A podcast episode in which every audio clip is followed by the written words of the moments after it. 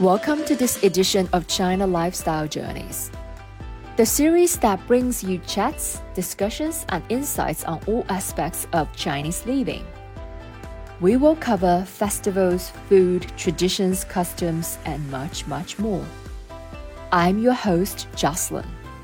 And I'm Mat, just an English guy with lots of questions.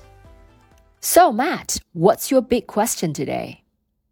Today we are talking about Chinese names. Now, I know that the obvious difference between Chinese names and names in the English speaking world is that the name order is different. In the English speaking world, we put the family name last. In Chinese names, the family name comes first. Is there a reason for that? Well, Chinese names are always written surname or family name first, and the personal or given name second. This is because traditionally people need to show respect to their family or clan, and the individual person is not as important as the family. And the family is the most important thing. Family comes first, so the family name comes first. Okay, so let's talk a bit more about surnames. I think it's easier if we call them family names. We'll call the Chinese names family names and the Western names surnames. I think that's easier. Tell me, what should I know about Chinese family names? Um, I think most family names in China are just one syllable, like um, my family name, Wang. Although um, two syllable family names exist, uh, like Ouyang, um, but they're not very common. And the most common family name in China, shared by a lot of people, might be Wang, Li, Zhang, Liu, Chen. And there are actually thousands of Chinese family names, um, but many of these are very rare. We don't see them very often. So, in fact, the 100 most common surnames are used by almost 85% of China's total population. Okay, so I think I understand family names a bit more. Now let's talk about given names. So, in my culture, I'm English, of course. Names for children are chosen in a fairly simple way. Certain names are fashionable at certain times during certain years, and many parents will choose a name that is popular at the time of the child's birth. Sometimes these names are influenced by popular culture. For example, if there is a very popular TV star, pop star, or movie star called Rosie, then many people will name a baby girl Rosie just because it's fashionable.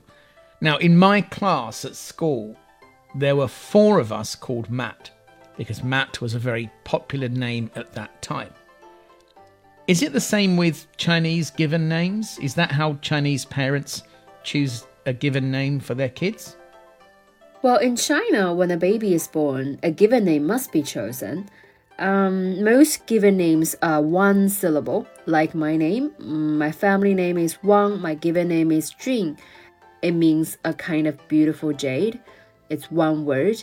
Some people have two syllables, um, two words as their given name, um, like my boss, Yu Minghong.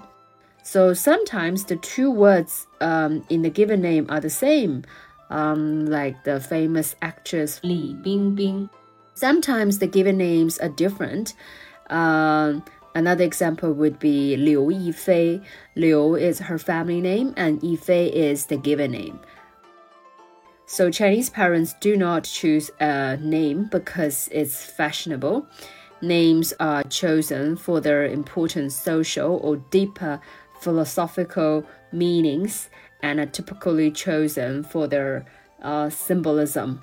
Um, so I know a lot of people, uh, uh, their given names are Jianhua, Jianguo, and Guoqing because they were born in 1950s. So many given names are based on the female or male qualities, um, with suggestions of like um, strength, bravery uh, for males, and peace, beauty, fragrance for females. For example, um, common feminine given names are things like uh, hua, like a uh, flower, um, mei, uh, beauty, and common masculine names might be qiang, uh, like strength, and cheng, um, success. Well, most Chinese people believe that a good name brings luck, and a bad name may bring bad luck. So, for this reason, Chinese parents prefer to choose names that mean luck, success, health, and beauty. Okay, that's quite different to how my parents chose my name. So now we know something more about family names and given names. I have another question. What do I call you? I know your name is Wang Jun. So do I call you Wang? Do I call you Jun? Do I call you Miss Jun, Miss Wang, Miss Wang Jun? What's the correct way to address people in China? Well, if you meet someone called Cheng Long, or like my name Wang Jun, then you should address him as Mr. Cheng, not Mr. Long. For me, call me Mrs. Wang rather than Mrs. Jun. Okay, so the simple rule in most situations, the full name is the easiest way, Cheng Long or Wang Jun. Okay, or in an English speaking environment, you call Mr. Chen or Mrs. Wang.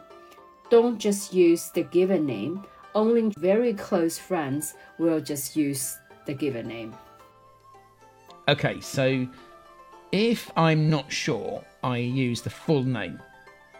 I have another question. So, my name is Mat. Sometimes my Chinese friends call me Mai Mai because it sounds a little bit like mat in Chinese. But I've heard some older people, like my friend's grandma, call me Xiao Mai, like Little Mai. And someone, I think my friend's uncle, once called me Lao Mai, like Old Mai. Now, this sounds quite strange in English. Can you explain why they do this. What does this mean? Okay. And this is the first time I I heard people call you 小麦,老麦. Okay. And um, this is very common among very close friends and family. So in China, 老 uh, literally just means um, old. 小 uh, means young or little. Um, but when we use these words before names, um, they do not refer to age specifically. It's more like um, familiarity.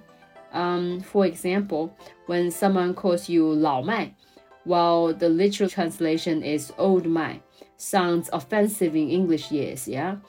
But it actually means that the speaker has known you for a long time or feels that you have a long relationship with him or her. So it does not mean that the speaker thinks that you are literally old. In the same way, 小 little before a name like 小麦 shows affection or kindness.